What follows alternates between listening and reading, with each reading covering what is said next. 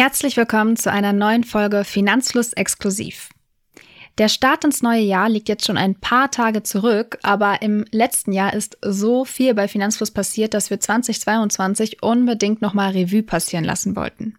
Zum Beispiel haben Thomas und Mona Anfang des Jahres ihr Buch veröffentlicht und über das gesamte Jahr ist das Finanzfluss-Team auch weiter gewachsen. Die lang ersehnte ETF-Suche, an der das Developer-Team monatelang gearbeitet hat, wurde im Oktober gelauncht und außerdem hat sich für Thomas sein ganz persönlicher Interviewwunsch erfüllt. Und ihr als Community habt die eine Million Abos auf YouTube geknackt. Aber es gab natürlich nicht nur Grund zum Feiern. Der Krieg in der Ukraine und die Krisen 2022 haben auch uns viel beschäftigt und sich auch auf unsere Arbeit bei Finanzfluss ausgewirkt. Ende des Jahres stand dann noch etwas an, wodurch das ganze Team erstmal ins Homeoffice verfrachtet wurde. Es gibt also jede Menge zu erzählen, vor allem natürlich auch, wie es mit Finanzfluss 2023 weitergeht. Und das mache ich, Jule, heute nicht allein, sondern zusammen mit den Finanzflussgründern Thomas und Arno. Viel Spaß beim Zuhören.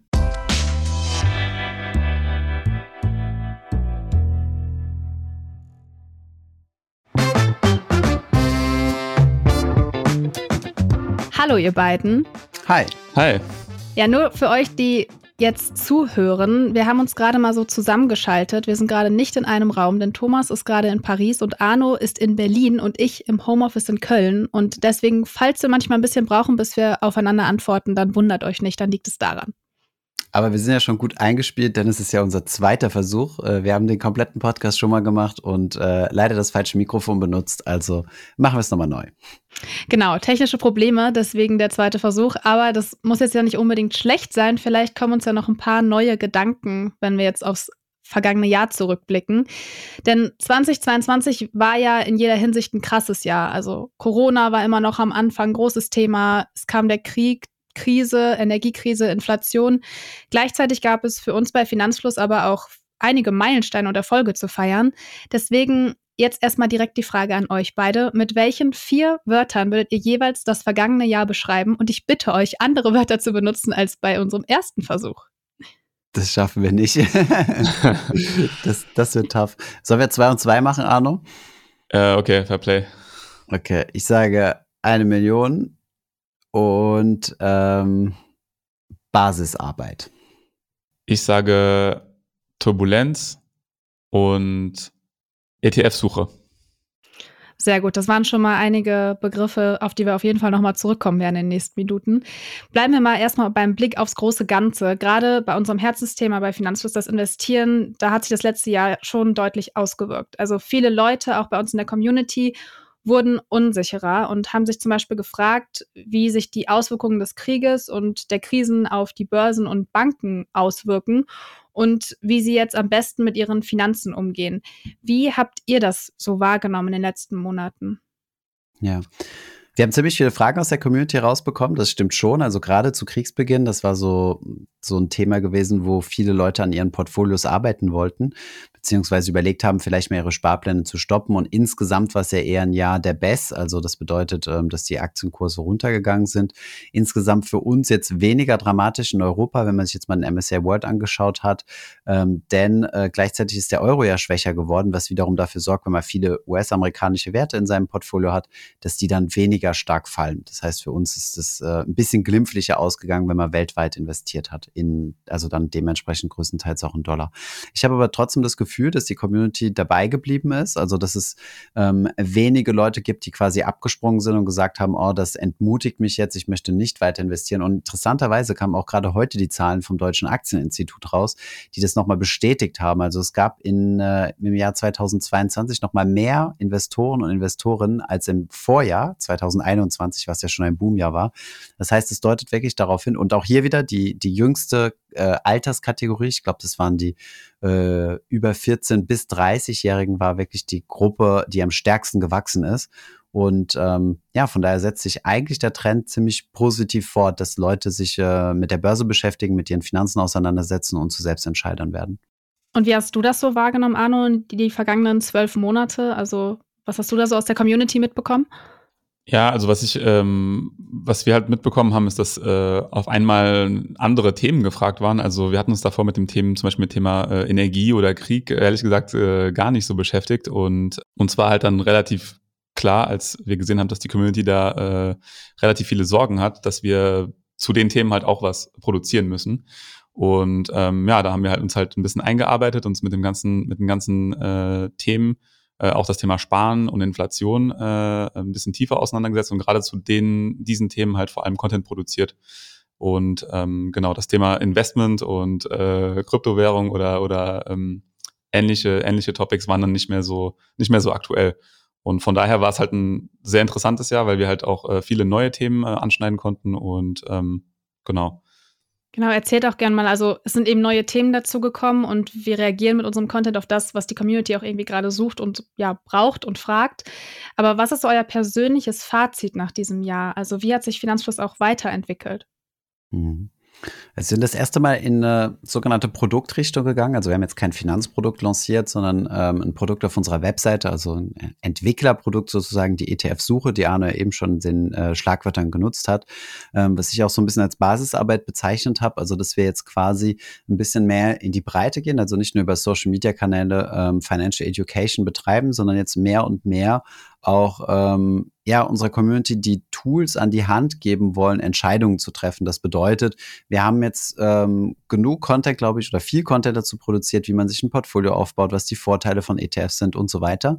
Und im nächsten Schritt steht dann halt die Entscheidung, welche ETFs sollen es denn sein? Und da wollen wir natürlich keine Vorgaben machen und sagen, du musst jetzt den kaufen oder musst den kaufen, ähm, sondern wir wollen halt einfach Werkzeuge an die Hand geben, dass jeder das Richtige für sich suchen kann. Und da war es halt für uns ein logischen Schritt gewesen, eine ETF-Suche zu bauen, also wo man quasi sich durch alle ETFs, die in Deutschland zum Vertrieb zugelassen sind, äh, durchwühlen und informieren kann.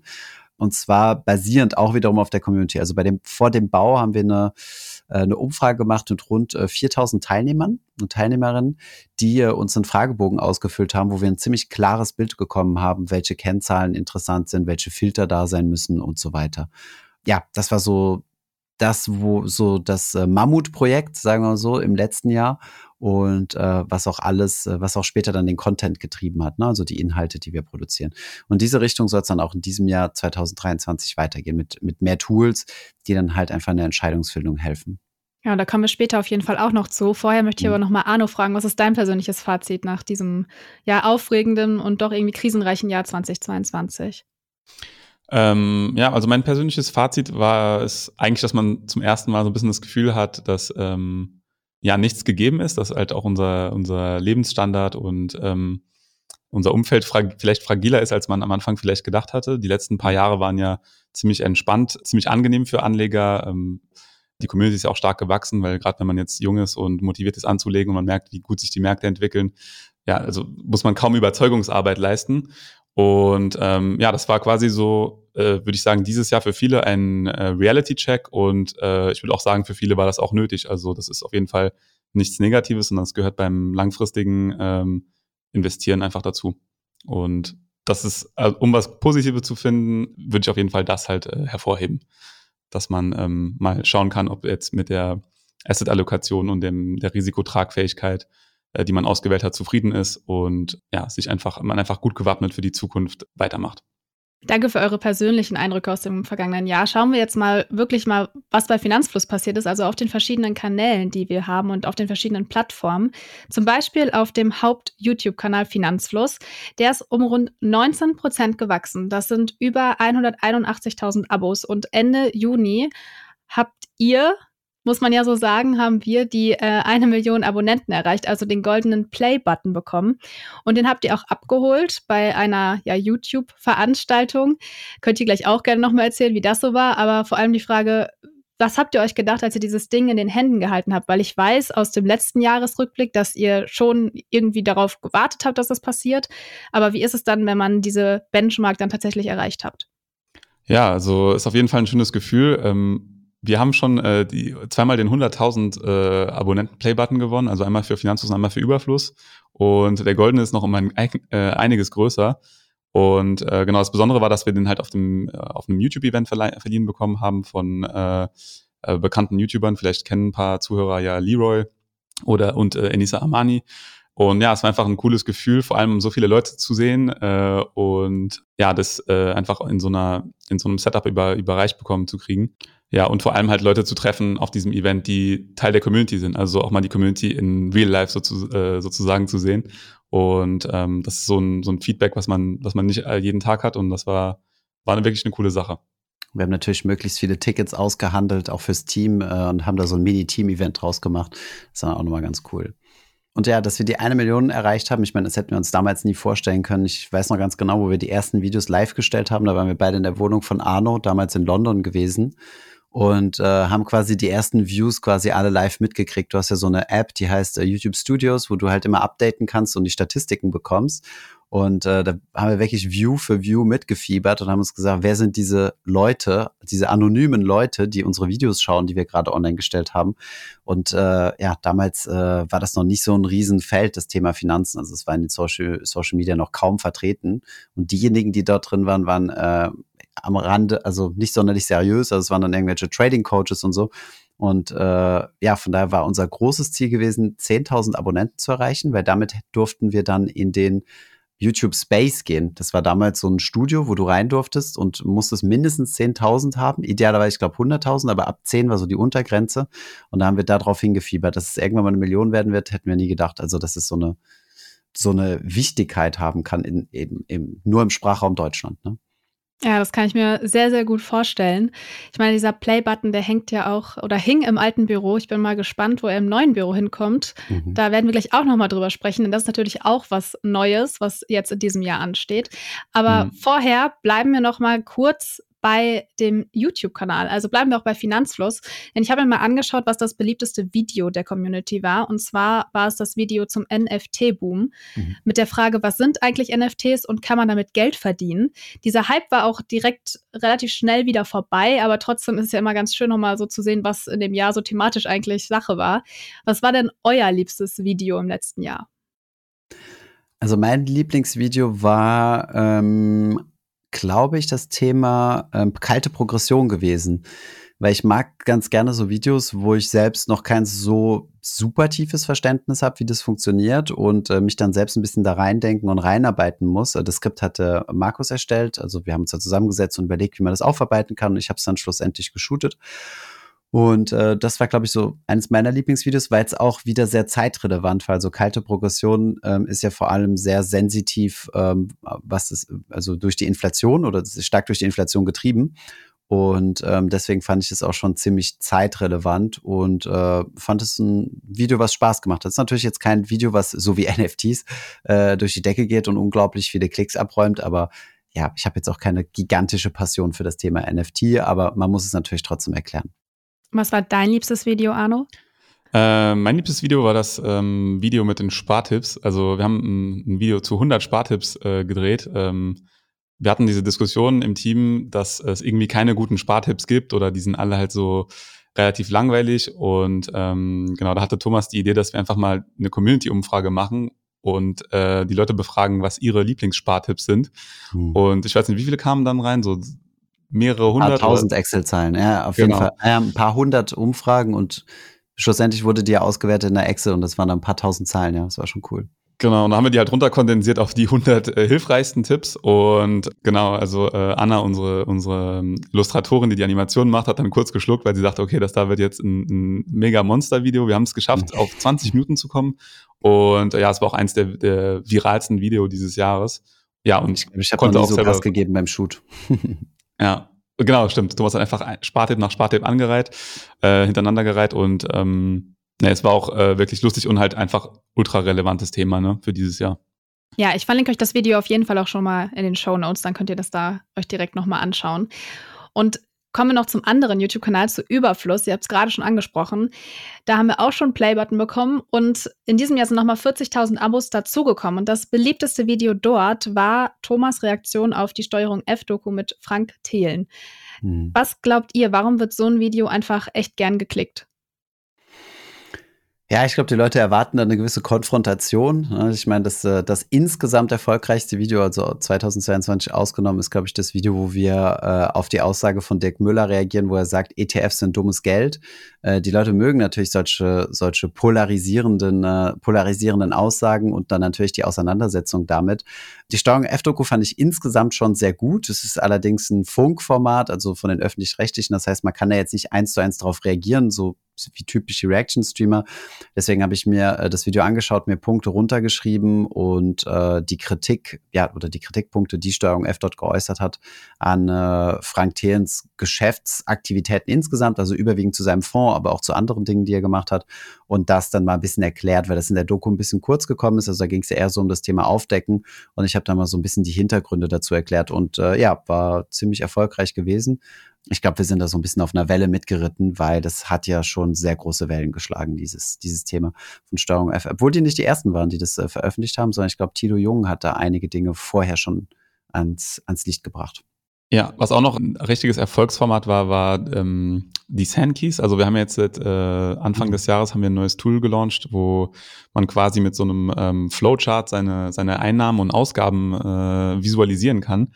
Und wir dachten, das könnte eine coole Sache sein für, für den Stream. Und tatsächlich kriegen wir jeden Tag äh, einige Sankeys eingereicht von der Community. Und ja, hatten auch nicht gedacht, dass sich das, dass das so viele Klicks macht. Also Thomas, der quasi Sankeys der, der Community analysiert und man einfach so ein, so ein, sagen wir mal, intimen Einblick in all, also in, in verschiedene Budgets. Die Finanzflüsse. Von, genau, in die Finanzflüsse von verschiedensten Personen haben, also sei es äh, Studenten, IT-Angestellte, irgendwelche Erben, äh, Leute, die äh, remote arbeiten und als Freelancer äh, gutes Geld verdienen und zu sehen, wie sie das sehr beliebt. Genau, Frugalisten und wie sie ihr Geld quasi ein und äh, einnehmen und ausgeben. Und ähm, ja, das war, glaube ich, ein anderes kleines Highlight bei, bei Überfluss auf jeden Fall.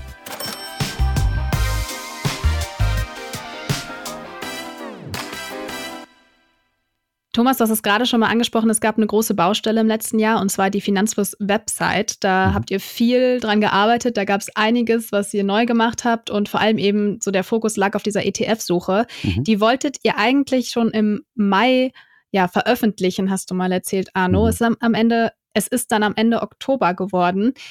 Was waren so deine Learnings aus dieser Entwicklung der ETF-Suche? Also ein Learning, was ich äh, persönlich auf jeden Fall dieses Jahr mitgenommen habe, ist, äh, ist äh, das Thema Fokus. Mm, ich arbeite zum Beispiel halt auch auf, ähm, auf unseren Videos oder Social Media Content und wir haben einfach gemerkt, dass wir uns am besten für, für gewisse Projekte Hilfe suchen und dass jemand äh, quasi voll auf etwas fokussieren kann und, und sich darauf konzentriert.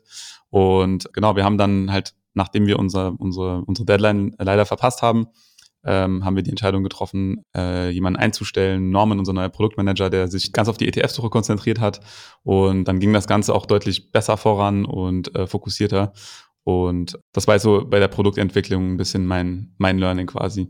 Ja, die ETF-Suche, die findet man bei Google mittlerweile auf Platz 3, wenn man es sucht. Ihr könnt gerne alle mal suchen. Bist du mit dem Produkt äh, zufrieden, Thomas? Äh, ja, sehr zufrieden. Also es sind, ähm, klar, man muss das natürlich absch absch äh, abspecken. Wir haben November vorletzten Jahres, also 2021, uns zusammengesetzt mit dem Team, also mit allen, die da irgendwie mit dran beteiligt sind und haben mal so unseren Wunsch, äh, unsere Wunschsuche entworfen. Was kann es alles geben? Und welche Features gäbe es. Und da haben wir natürlich ziemlich übers Ziel hinausgeschossen, äh, dass wir uns ganz äh, freaky Sachen überlegt haben. Schlussendlich gab es dann halt zwei Faktoren, die, wie das immer in so einem Projekt ist, ne? also du wirst nie deinen Prototyp 100 Prozent äh, auf die Straße bringen. Gab es dann zwei limitierende Faktoren. Der erste war die Datenverfügbarkeit gewesen, also Kleines Beispiel, wir würden super gerne jeden einzelne Aktie oder jeden einzelnen Wert anzeigen, der in einem ETF enthalten ist. Das nennt man die sogenannten Full Holdings. Die sind aber ähm, teilweise bekommst du die nicht und teilweise sind die so un unmenschlich teuer, dass, äh, dass sich das einfach nicht lohnt oder nicht rechnet für uns, das zu kaufen. Also das ist das eine, da mussten wir ein paar Abstriche machen im Bereich Daten, äh, also Datenverfügbarkeit und im zweiten dann das Thema Roadmap. Ne? Manche Features sind sehr, sehr kompliziert umzusetzen und die haben wir dann erstmal hinten angestellt, aber wir haben noch einige Dinge in der Pipeline, die dieses Jahr kommen werden, wo wir ziemlich, äh, ziemlich excited sind, die, ähm, die diese Suche dann nochmal noch mal attraktiver machen. Ich bin halt keine so Person, die viel nach hinten guckt, also in den Rückspiegel. Ich gucke eigentlich immer so nach vorne. Von daher, das, was so erreicht ist, äh, finde ich cool, Haken dran und dann ähm, erfreue ich mich eigentlich immer eher so an den Dingen, die jetzt noch kommen werden. Ne? Und die ETF-Suche, die verlinke ich euch auch nochmal in den Show Notes. Schaut da gerne mal vorbei und probiert mal ein bisschen rum.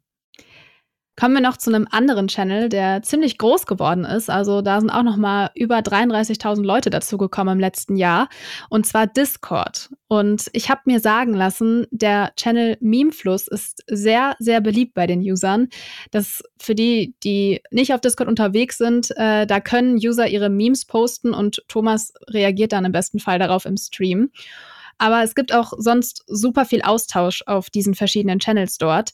Deswegen mal die Frage an euch, was ist denn euer liebster Channel, wenn ihr auf Discord unterwegs seid? Also mein Lieblings, äh, mein Lieblingschannel ist äh, persönlich äh, Look at My Depot, wo äh, Community-Mitglieder ihr Depot äh, quasi ähm, einreichen und dann gegenseitig kommentieren und sich austauschen. Finde ich einfach sehr, sehr cool. Äh, Discord ist ja generell so ein bisschen das ähm, das Enfant terrible unserer Communities, ähm, weil ähm, der Altersdurchschnitt dann, würde ich mal schätzen, ein bisschen jünger ist, aber der Austausch halt so, wie es nirgends sonst ist. Also ähm, Instant Antworten, alle Leute sind, sind ziemlich engaged.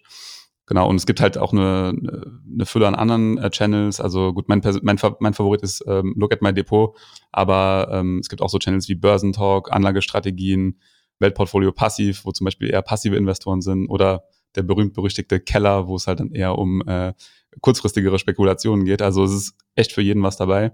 Und ja, hat sich, hat sich echt wirklich gut, äh, gut entwickelt dieses Jahr. Mein Lieblingskanal ist, äh, oder das heißt Lieblingskanal, aber wo ich Discord sehr, sehr viel nutze, ist für Feedback. Also wir haben ähm, dort einen eigenen Feedback-Channel, wo Bugs reported werden können. Also wenn irgendwelche Fehlfunktionen auf unserer Webseite nicht gesehen sind, kann man es natürlich auch eine Mail schreiben, aber über Discord geht es eigentlich immer am schnellsten. Da gucken wir im Team eigentlich auch mal rein oder, oder Typos oder solche Dinge in unseren Texten. Ähm, dafür nutze ich Discord super gerne und ansonsten nutze ich es eigentlich auch so als Infofeed, also um halt einfach zu gucken, was sind gerade solche Themen. Nutze eigentlich auch ziemlich aktiv die Suchfunktion.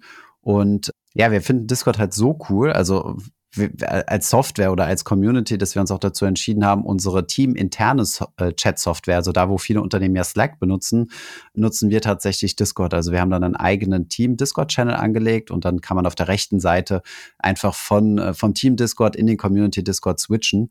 Und ähm, ja, finde ich, äh, finde ich eine Top-Community. Auch zum Sourcen von, äh, von Leuten, also von Informanten in Anführungszeichen, also von Leuten, die im Podcast ein bisschen über ihre eigenen Finanzen erzählen, ist es halt zusammen mit Instagram sehr, sehr wertvoll. Und wir haben ja auch einen, einen unserer Entwickler über Discord gefunden, der äh, jetzt äh, letztes Jahr über äh, für uns an der ETF-Suche äh, ah, also dort mitgewirkt hat, was auch wirklich cool ist. Also ja, ist echt eine echt eine mega Community dort. Es lohnt sich auf jeden Fall, äh, es mal abzuchecken. Ja, auch wenn es mega kompliziert ist. Bis ich Discord verstanden habe, hat lang gedauert, aber jetzt geht's.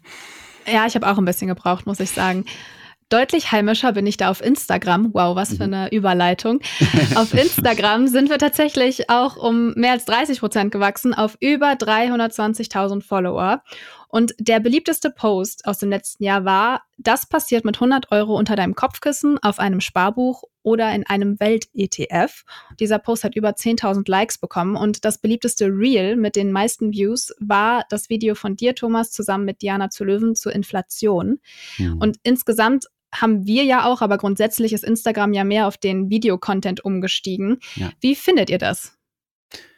Also der Post äh, fand ich, äh, das fand ich eine Überraschung, dass es gut funktioniert hat, aber es ist einfach eine schöne Visualisierung gewesen. Das hatte Markus für ein Videoskript produziert gehabt und äh, Christine hatte das damals, glaube ich, äh, gespottet und hat gesagt, ah, komm, äh, gib mir doch mal diese Daten, ich mache da schnell einen Post raus. Und das hat super gut funktioniert, ähm, weil das einfach mal schön visualisiert, einfach dargestellt, was investieren überhaupt bedeutet. Also ich, ich lege mein Geld unter ein Kopfkissen versus ich investiere es und das über eine lange Zeit. Und da sieht man einfach eine Entwicklung von zwei äh, Graphen, wie sie sich entwickeln. Das Real mit Diana, gut, wenig überraschend, dass das äh, sehr gut funktioniert. Ich meine, Diana ist ja schon eine sehr große Persönlichkeit ähm, auf Instagram. Und von daher war das natürlich eine super Kollaboration und das Thema war natürlich auch äh, hochaktuell, also Inflation. Und von daher, ähm, ja, für mich jetzt erstmal weniger überraschend. Und genau, wie du gesagt hast, also wir haben uns jetzt äh, erstmal von normalen Posts verabschiedet und ähm, weil die bei uns ehrlich gesagt immer eine sehr langen, eine sehr lange Produktionsschleife hatten. Und unser Core-Metier sozusagen ist ja eigentlich Videos zu produzieren und da sind wir gut drin und da sind wir auch schnell drin und äh, deswegen haben wir gesagt, wir steigen jetzt um auf Short-Video-Produktion und äh, werden das dieses Jahr auch noch mal stärker fokussieren. Ab Februar kommt Marvin mit dazu ähm, als äh, Video-Editor äh, Vertical. Video Genau, Video Editor Vertical, also er wird quasi Instagram Reels, YouTube Shorts und so weiter produzieren. Da höre ich ganz viel Euphorie bei Arno. Also du magst es auch mehr mit dem Videocontent. Äh, ja, also ähm, wir haben halt, das ist so ein bisschen ähm, eine Thematik, die wir, die wir jetzt nicht äh, in Angriff genommen haben die letzten paar Jahre, weil wir uns halt mit den mit TikTok vor allem äh, anfangs, also 2000. Wir haben den Trend verschlafen, sagen wir es genau, ist. Sagen wir, es ist. Wir haben den Trend verschlafen und beziehungsweise auch nicht erkannt, dass es, ähm, dass es so ein, so ein wichtiges Medium sein wird. Und ne, ich glaube, jetzt haben, eigentlich haben es die Plattformen auch sehr gut entwickelt. Es gibt mittlerweile auch sehr viel Content, der wirklich gut ist in vielen verschiedenen Bereichen, was uns dann halt auch überzeugt hat zu sagen, okay, wir schaffen es halt, Mehrwert in diesen Long-Format-Videos zu vermitteln. Versuchen wir es auch einfach mal im, ähm, in, im Kurzvideoformat. Und ähm, ja, es ist einfach äh, dahingehend halt super interessant, weil es mal nach jetzt äh, sechs, nee, fünf Jahren Finanzfluss wieder so ein bisschen frischen Wind in dem ganzen, ähm, in der Videoproduktion einbringt und wir vor allem deutlich mehr Content produzieren können, ohne, also ja, dadurch, dass wir halt einfach einen höheren Output haben können.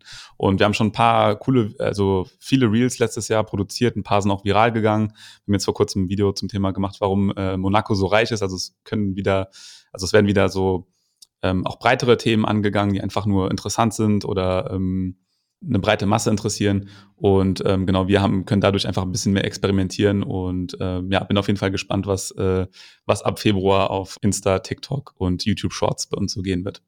Ich finde, bei diesem Jahresrückblick wird einem auch immer wieder bewusst, wie viele Plattformen und Kanäle wir dann doch irgendwie einfach schon haben. Deswegen springe ich jetzt zum nächsten und zwar zum Podcast. Der Finanzfluss-Podcast, der hat in 2022 fast 8 Millionen ja, Streams bekommen. Und die meistgehörteste Classics-Folge, das ist die Montagsfolge, war die Folge 256 MSCI World ETF. Der Traum von passivem Investieren ist ausgeträumt aus dem Januar tatsächlich. Das war tatsächlich auch eines der beliebtesten Videos. Es hat dir schon Spaß gemacht, diesen Artikel mal auseinanderzunehmen, oder Thomas? ja, es war wieder so ein, ein plakatives Beispiel von sogenannter Investmentpornografie.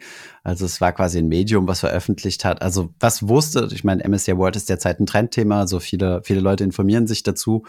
Und äh, gerade in dem Jahr, äh, also Anfang des Jahres äh, ist, ich glaube Ende 21 ist der Artikel rauskommen. 22 haben wir dazu Stellung genommen, weil die Community uns dazu befragt hat und wir den Artikel sehr oft geschickt bekommen haben, so nach dem Motto, was ist da dran, was ist da dran.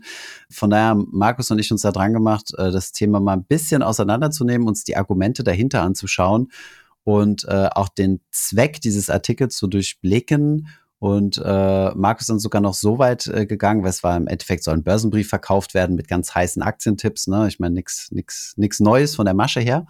Und äh, er ist dann so weit gegangen, äh, in die Wayback-Maschine zu gehen. Das ist das Internetarchiv, wo man quasi Website sich angucken kann, wie sie früher ausgesehen haben und hat dann quasi die Aktientipps der Vergangenheit von dieser Plattform rausgesucht und mal geschaut, wie die performt haben. Und siehe da, äh, die sind sogar schlechter gelaufen als der MSCI World, zumindest die, die wir jetzt recherchiert haben. Man hätte sich die sicherlich auch so zusammen recherchieren können, dass äh, geschickt kombiniert eine bessere Rendite rausgekommen wäre. Aber das weiß der Anleger ja nur im Nachhinein. Genau, von daher hat es schon, äh, hat schon irgendwo Spaß gemacht, ja, muss, äh, muss, muss man so sagen, ja. Ja, bei den Exklusivfolgen, das sind die Folgen, die jeden Donnerstag veröffentlicht werden. Da war das beliebteste, war die beliebteste Folge das Interview zur finanziellen Unabhängigkeit mit Katrin. Die ist seit fünf Jahren finanziell unabhängig und lebt allein von ihren Ausschüttungen. Ich habe mich aber gefragt, was war denn eure Lieblings-Podcast-Folge?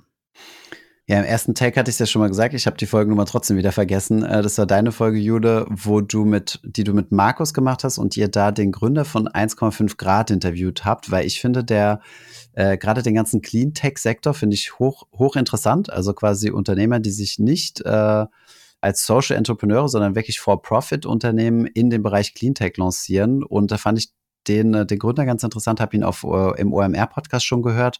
Und äh, da hast du ihn ja auch ans Mikrofon bekommen als Tipps, also mit einigen Tipps für ähm, sowohl Immobilienbesitzer, aber teilweise auch für Mieter, was man da so machen kann, um äh, ein Haus energieeffizienter zu gestalten und so. Das fand ich äh, für mich eine ziemlich lehrreiche Folge. Ich muss gestehen, ich höre natürlich nicht alle, aber da habe ich äh, sehr gerne reingehört, ja. Genau, die Folge kann ich auch gerne nochmal in den Show Notes verlinken. Das war die Folge mit Philipp Schröder von 1,5 Grad. Was war denn deine Lieblings-Podcast-Folge, Arno? Äh, meine Lieblings-Podcast-Folge, glaube ich, war wahrscheinlich die vor ein paar Wochen, ähm, wo Markus und Mona auf der VW-Hauptversammlung waren. Ja, finde es super cool, dass wir die Gelegenheit hatten, also da mal vor Ort zu sein. Also ich war jetzt nicht vor Ort, aber ähm, die beiden halt. Äh, und äh, ja, die haben einfach mal live berichtet, was da so besprochen wird genau wie das mit Buffet und Co. dort so aussieht. Und äh, ja, es ist ein relativ interessanter Tag. Mal Lisa interviewt, ne, von Aktiengram vor Ort. Also nicht vor Ort, aber zum Thema, zum Thema Hauptversammlungshopping und so weiter. Also besuchen. Mhm. Fand ich auch cool, ja. Gute Folge. Stimmt. Also die war, die, die fand ich dieses Jahr, dieses Jahr top. Und sonst fand ich auch das Interview mit, ähm, ja, mit Lisa von Aktiengram. Wir haben ja eine, eine einzelne Folge, eine, eine Folge nur mit ihr gemacht auch noch. Und die mit Tobias Just zum Thema Immobilien fand ich auch ähm, hörenswert. Ja, stimmt. Immobilienthema war auch sehr, sehr heißes, äh, heißes Thema in 22, ja, stimmt.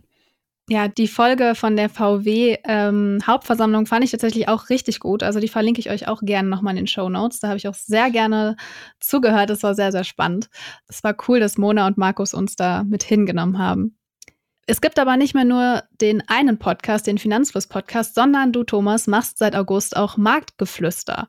Und ihr habt mittlerweile über 61.000 Abonnenten, wahrscheinlich sind schon wieder mehr. Ich habe letzte Woche nachgeschaut.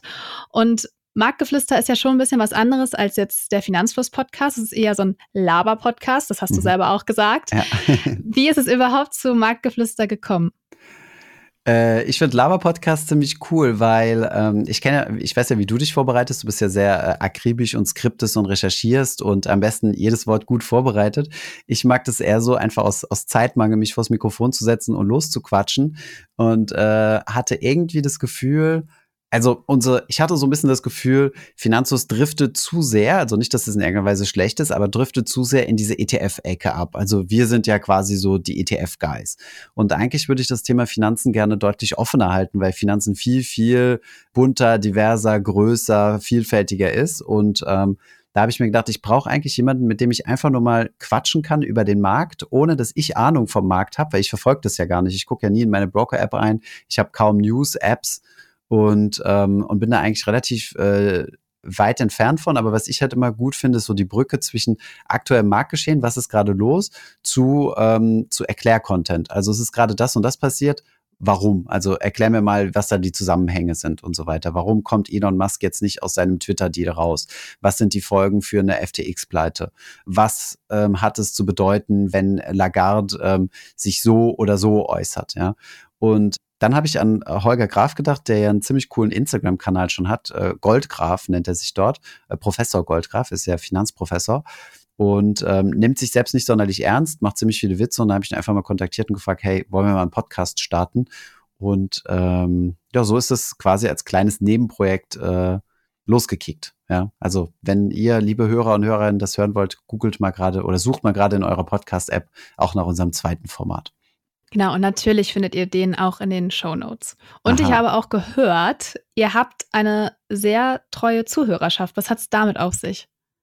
Ja, das stimmt. Also es ist natürlich sehr nerdig. Also an den Finanzus-Podcast werden wir von den Aufrufzahlen sehr wahrscheinlich nie rankommen, weil der ist natürlich für ein breites Publikum bestimmt, äh, dass viele Menschen sich mit der Thematik auseinandersetzen können. Und Marktgeflüster ist deutlich nerdiger für Leute, die halt wirklich nah am Marktgeschehen sein wollen, die einfach gerne oft in ihr Depot schauen oder öfters in ihr Depot schauen und Finanzmarkt-News verfolgen. Und ähm, deswegen ist es eher eine kleinere Hörerschaft, aber scheinbar sehr treu. Also in diesen ähm, Spotify, wie hießen die nochmal? Diese Spotify-Rückblicke, die man immer angezeigt bekommt. Da hieß es, dass wir zu den Top 5% aller Podcasts weltweit gehören mit der treuesten Zuhörerschaft. Das heißt, ein hoher Prozentsatz der Abonnenten hören wirklich jede Folge. Und das fand ich eigentlich schon ziemlich cool.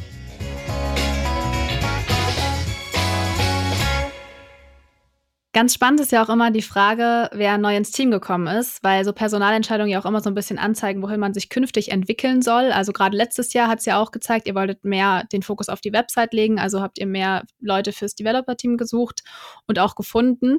Und deswegen erzählt mal, wer ist im vergangenen Jahr so Neues dazugekommen? Ja, also wir haben äh, dieses Jahr gegen, äh, kamen ziemlich viele neue Leute dazu. Ähm, ähm, zuerst einmal Marie. Marie äh, macht bei uns das Content Management, also schaut, dass die Ratgeber schön aufbereitet sind und äh, leicht zu lesen und verständlich. Sie war, äh, hatte kurz Pause gemacht wegen Studium und äh, ist dann zurückgekehrt und wir haben uns alle sehr gefreut, dass das, äh, dass das geklappt hat.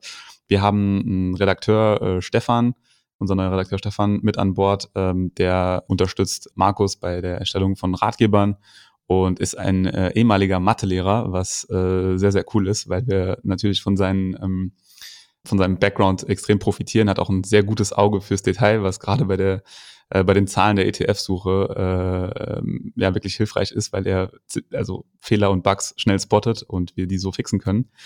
Was haben wir sonst noch? Wir haben ähm, David, der uns ähm, beim SEO, bei der Suchmaschinenoptimierung hilft, dass wir möglichst viele Leute auch dort erreichen.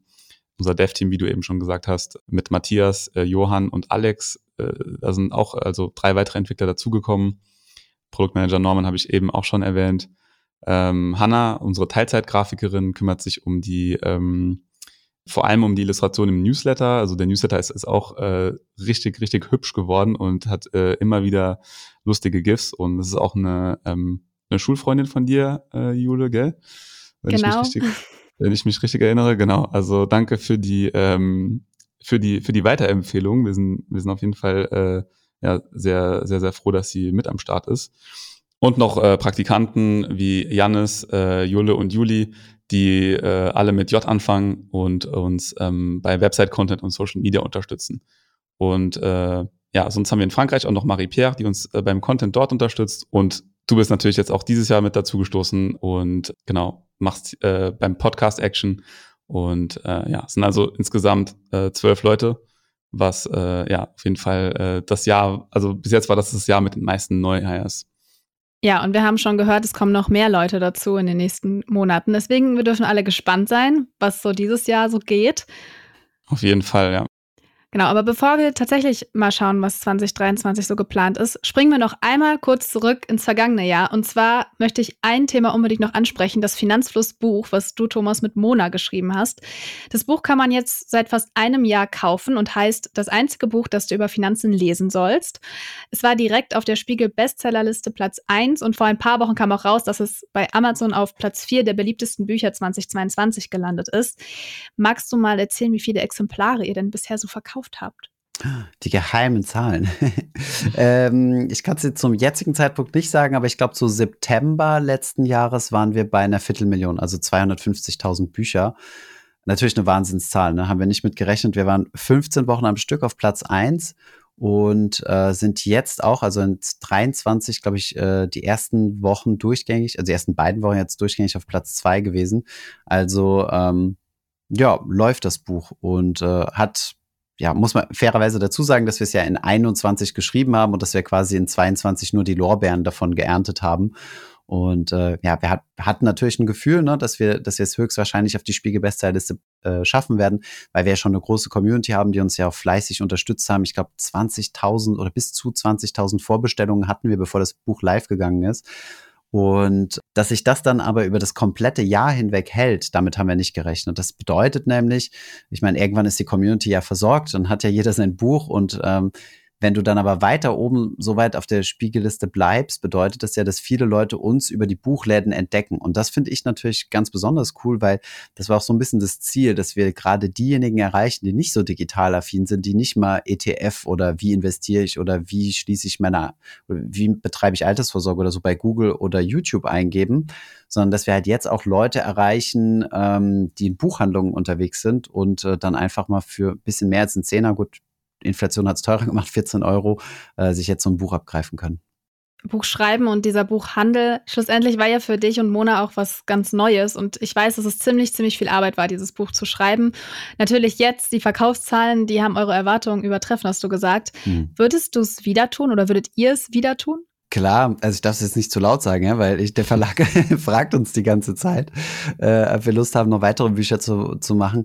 Aber ich glaube, es muss dann halt einfach ein Thema da sein, ja. Es, äh, wenn wieder ein Thema kommen sollte, würde ich es nochmal machen. Warum nicht? Kannst ja Mona mal fragen, ob sie auch nochmal Lust hat, aber ich glaube so, der Schmerz ist kompensiert, sagen wir es mal so, ähm, so dass, dass sie sich vielleicht nochmal äh, dazu hinreißen lassen wird. Aber ja, es ist eine ganz andere Welt, äh, diese Buchwelt, ähm, schon ziemlich spannend, deutlich langsamer, weniger dynamisch. Aber ähm, ja, ich denke, ich würde das nochmal machen. Und das Coole ist auch, dass das Buch ja jetzt äh, dieses Jahr auch übersetzt wird, ne? In äh, also Stimmt. Die slowenische Version ist draußen oder slowakische, ich weiß es nicht mehr. Äh, es gibt, äh, ich glaube, beides sogar, Slowenien. Es gibt äh, Türkei, türkische Version, an der gerade gearbeitet wird. Äh, Südkorea wurde es lizenziert. Und ganz frisch, wo ich natürlich besonders froh drum bin, ist äh, Frankreich. Habe ich noch ein Land? Ich glaube, ich habe noch ein Land vergessen. Ich weiß aber nicht mehr welches. Also ich glaube, es gab insgesamt vier Lizenzierungen oder fünf mittlerweile. Genau. Ja, das ist wirklich sehr cool. Ich bin noch mal sehr gespannt, was denn das nächste Buch wird. Also ich äh, werde das dann hier noch mal vorlegen, den Podcast, wenn es dann soweit ist. Ich habe nämlich auch in den Jahresrückblick vom letzten Jahr reingehört und da hast du, Thomas, auf die Frage, wen du gerne 2022 interviewen möchtest, Folgendes gesagt. Ich fand Christian Lindner immer schon ganz interessant als Persönlichkeit, war mir allerdings zu politisch. Dadurch, dass er aber jetzt unser offizieller Finanzminister ist, würde ich dann mal auf Christian Lindner setzen. Ich würde sagen, hinter diesem Punkt auf deiner Interview-Bucketlist kannst du quasi einen Haken machen. Du warst bei Christian Lindner im Podcast zu Gast mhm. und es ist geplant, dass er jetzt auch noch mal in den Finanzfluss-Podcast kommt, beziehungsweise wahrscheinlich wird es dann auch auf YouTube zu sehen sein. Deshalb natürlich jetzt die wichtige Frage für 2023. Welche Person soll es in diesem Jahr werden? Ha, tricky, ne? Ich meine, Christian Lindner ist ja jetzt nochmal äh, deutlich äh, interessanter geworden als, als Finanzminister. Gut, okay, das war letztes Jahr auch schon gewesen, deswegen habe ich ihn sehr wahrscheinlich schon genannt. Sein Vorgänger Olaf Scholz hat uns leider das Interview verwehrt. Das ist natürlich sehr, sehr schade gewesen. Wir hätten es versucht. Ähm, ja, ansonsten muss, müsste ich ehrlich gesagt mal überlegen. Ich wüsste jetzt nicht, ähm, wo es mir äh, unter den Nägeln brennt. Christine Lagarde wäre natürlich super interessant, aber ich glaube, sie spricht kein Deutsch. Ähm, wir können es natürlich auch auf Englisch machen, aber gut, ist ein bisschen was anderes. Ansonsten, ansonsten, wenn wir nochmal Olaf Scholz äh, probieren könnten, ist er jetzt natürlich auch nochmal in einem äh, nochmal interessanteren Amt, ja. Das wäre die nächste logische Stufe, auf jeden Fall. Genau. Ähm, ja, was ich mir wünschen würde, wäre, oder was wir dieses Jahr auch versucht haben äh, im Outreach, ist ein Fußballspieler äh, für ein Interview zu gewinnen gerade weil die halt einen super interessanten Background haben, ähm, also Profifußballspieler, da sie halt sehr jung mit plötzlich sehr, sehr hohen Gehältern ähm, klarkommen müssen und äh, da wäre das, also das Thema Finanzen aus deren Perspektive sicherlich, äh, sicherlich cool, auch wenn es natürlich nur auf die äh, wenigsten zutrifft. Genau, da haben wir mal äh, das, da haben wir mal Philipp Lahm kontaktiert, haben noch keine Antwort bekommen. Aber wenn wir es schaffen, den, den zu gewinnen, dann wäre das, glaube ich, ein mega Gast. Ist auf jeden Fall notiert. Sehr gut.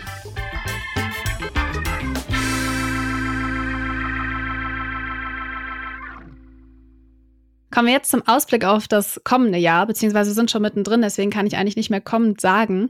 Was wollt ihr denn in diesem Jahr gern beibehalten von dem, was auch vielleicht schon im letzten Jahr war? Hm. Was ich gern beibehalten würde, ist auf jeden Fall die sehr, sehr coole Teamdynamik, die wir haben. Also seit wir quasi angefangen haben, Finanzhaus waren wir jetzt erstmal nur zu zweit, Arno und ich, und dann waren wir äh, auch mal nur zu zweit in Berlin und sind dann halt sukzessive gewachsen mit einer Person mehr, zwei Personen mehr und so weiter. Und haben jetzt halt wirklich so ein sehr gutes Team, wo, wo, wo ich so das Gefühl habe, dass man wirklich sehr, sehr viel bewegen kann. Und äh, jeder hat auch so eine gewisse ähm, ja, wie nennt man das, Identifikation mit Finanzfluss, ähm, entweder mit der Mission oder mit dem Unternehmen oder mit dem Content. Und das finde ich halt äh, extrem wertvoll. Das würde ich auf jeden Fall gerne beibehalten, um, äh, um die nächsten Dinge anzugehen, ähm, die wir, die wir uns für nächstes Jahr vor, oder für dieses Jahr vorgenommen haben. Ja. Und die Roadmap steht schon fast. Was würdest du gern beibehalten, Arno? Ähm, was ich gern bei oder gerne ähnlich weitermachen würde, ist halt ähm, weiterhin coole Produkte zu bauen für die Community, was halt äh, was uns jetzt aufgefallen ist letztes Jahr, ist, dass unsere Community halt so groß ist, dass wir so viel Feedback bekommen und wir dadurch halt äh, einfach den Vorteil haben, dass wir halt richtig geile Produkte bauen können und der Community quasi den, den maximalen Mehrwert bieten können. Das, äh, das ähm, haben nicht alle diesen Vorteil und das ist einfach, äh, macht einfach mega Spaß, äh, so zu arbeiten. Und ähm, und ich glaube, wir werden einfach äh, vor allem ähm, in der ETF-Suche noch äh, weitere Features, die sich die, die sich die Community gewünscht hat, äh, einbauen. Und ja, da bin ich so am meisten gespannt, wie sich das Ganze entwickelt dieses Jahr. Ja, jetzt habt ihr schon so ein bisschen verraten, was dieses Jahr so ansteht an Themen und äh, Projekten. Eine Sache habt ihr noch nicht erwähnt und äh, das ist ein großes Ding, zumindest fürs Finanzfluss-Team, das neue Office. Also Arno sitzt gerade drin und genau. ähm, kann uns sagen, wie es wie es dort ist, wie die Lage ist, was schon alles steht. Genau, das ist eine große Sache, die jetzt auch in den nächsten Tagen ansteht. Erzählt gern mal, wie es jetzt dazu gekommen ist. In der letzten Podcastaufnahme konntest du ja live durch die Webcam beobachten, wie Markus die Couch aufgebaut hat. Ne? ja, also es ist äh, auf jeden Fall, also Ziel ist so ein Next-Level-Büro. Also wir haben ja schon davor ein Büro gehabt, aber das war jetzt nicht so, ähm, nicht so wie hier, wo wir alle in einem, äh, in einem großen, hellen äh, Space sind. Und ähm, ja, ist auf jeden Fall eine, eine, auch eine ganz neue Herausforderung, weil davor waren wir in so einem, in so einem Coworking Space, wo halt vieles gestellt war und wir müssen jetzt hier um alles kümmern, um Möbel, äh, Lichter äh, und so weiter. Ähm, Steckdosen, genau. Internet. Ich hader jetzt gerade so ein bisschen mit der mit unserem Lichtlogo. Das sollte so das, das Kernstück des Office sein und äh, äh, befindet sich auch noch in Produktion, damit das halt auch alles äh, schön Startup-mäßig äh, aussieht und ähm, ja die die Millennials im Team äh, quasi zufriedenstellt. und ähm, ja, es ist jetzt schon äh, ein ganz anderes Gefühl, auf die Arbeit zu gehen. Und äh, ja, freue mich, wenn hoffentlich ja, also ab übermorgen dann die Pforten des Büros offiziell öffnen und die, äh, die ersten Mitglieder aus dem Team mal ein bisschen äh, ja, rumschnuppern können und äh, sich das Ganze mal anschauen können. Genau, und Sie können sich ja auch schon auf das Sofa setzen, was Markus letztes Mal aufgebaut hat, denn das steht Ganz ja genau. mittlerweile. Genau, genau sehr weich. Sehr solide. ja. Vielleicht noch als kleine Ergänzung, also was wir noch geplant haben, äh, Arno hat es schon angesprochen, noch weitere Features für die ETF-Suche e sind geplant. Woran wir arbeiten, sind gerade mehr Produktvergleiche. Also wir haben, wir waren ja sehr erfolgreich im Jahr 2021 mit dem Launch unserer ETF-Sparplan, mit unserem ETF-Sparplan Depot-Vergleich, also wo wir Depots dahingehend verglichen haben, wer das beste Angebot für ETF-Sparplan-Investoren äh, hat, also das was quasi so ein bisschen den Kern unserer Community ausmacht. Und das wollen wir halt auf weitere Produkte, also Finanzprodukte jetzt ausweiten. Also wir haben, glaube ich, jetzt genug redaktionelle Erfahrung in dem Bereich und auch äh, genug technische Möglichkeiten, das umzusetzen, dass wir halt verschiedene Finanzprodukte miteinander vergleichen. Ich will da jetzt nicht zu viel teasern. Depot ist natürlich ein großes Thema, aber auch im Bereich Zahlungsverkehr äh, gibt's da, gibt's da sicherlich ein paar Sachen. Und äh, da werden wir dieses Jahr dran arbeiten. Das ist auf jeden Fall ein Fokus, auch wieder unter dem, unter dem Fixstern in Anführungszeichen, um finanzielle Entscheidungen zu erleichtern. Dann das Thema Internationalisierung. Seit einer Weile ist ja schon Felix bei uns im Team, der äh, Elo Monet aufbaut. Elo Monet ist unsere französischer, unser französischer Ableger sozusagen von Finanzfluss. Und dann wollen wir ähm, eventuell, zumindest dieses Jahr wollen wir es mal erwägen und mal Pläne dafür machen, in weitere europäische Länder äh, äh Fuß fassen oder zumindest mal reinschnuppern. Und dann natürlich noch das Thema Short-Video-Format, das das Arno ja angesprochen hatte bereits. Das, was wir ein bisschen verschlafen haben im letzten Jahr, ähm, wieder ein bisschen Boten gut machen. Genau, ich würde sagen, ich glaube, das war es tatsächlich jetzt schon mit dem Sprung zurück ins vergangene Jahr und dem Ausblick auf 2023. Außer euch beiden fällt jetzt gerade noch was ein. Alles gut. Das wäre es im gröbsten. Perfekt. Dann würde ich sagen, wir bedanken uns natürlich bei euch allen vor allem auch nochmal, denn ohne euch und euer Interesse wäre ganz viel von dem, was 2022 passiert ist, definitiv nicht möglich gewesen. Und deswegen bleibt auch gern in diesem Jahr dabei. Möchtet ihr beide noch irgendwie was hinzufügen, so abschließende Grußworte? Ja, liebe Podcasthörer, liebe Podcasthörerinnen, unterstützt auf jeden Fall Jule. Sie hat jetzt hier den Podcast ab Januar ähm, quasi ähm, übernommen, äh, Hostile, ge Hostile Takeover, nein Spaß, und ähm, und hat äh, viele gute Pläne. Es steht nächste Woche sogar schon ein Workshop an. Also wir wollen viele Dinge im Podcast bewegen. Und wenn ihr Anregungen habt, dann schreibt uns doch gerne auch an podcast@finanzfluss.de und dann werden wir auch dafür sorgen, ähm, dass nicht nur all die Dinge, über die wir jetzt gesprochen haben, äh, vorangetrieben werden, sondern dass auch das Thema Podcast im nächsten Jahr äh, einen sehr großen, äh, ein sehr großes Gewicht ausmachen wird.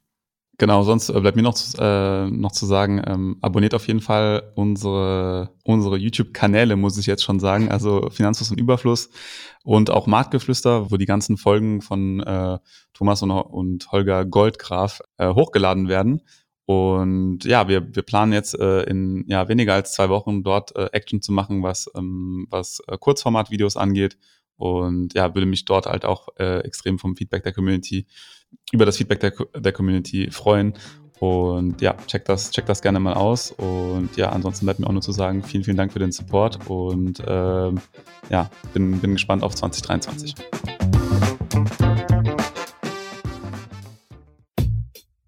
Das war's schon wieder mit dieser Podcast-Folge. Ich hoffe, sie war interessant für dich und du konntest vielleicht sogar etwas Neues mitnehmen. Wir freuen uns sehr, wenn du die Folge mit deinen Freundinnen, Kollegen und Bekannten teilst. Bewerte den Podcast auch gern bei Apple Podcast oder auf Spotify. Und natürlich freuen wir uns, wenn du Finanzfluss hier und auf unseren anderen Kanälen folgst. Die Links dorthin und alle wichtigen Verweise aus dieser Folge findest du in den Show Notes. Danke fürs Zuhören. Bis zur nächsten Folge.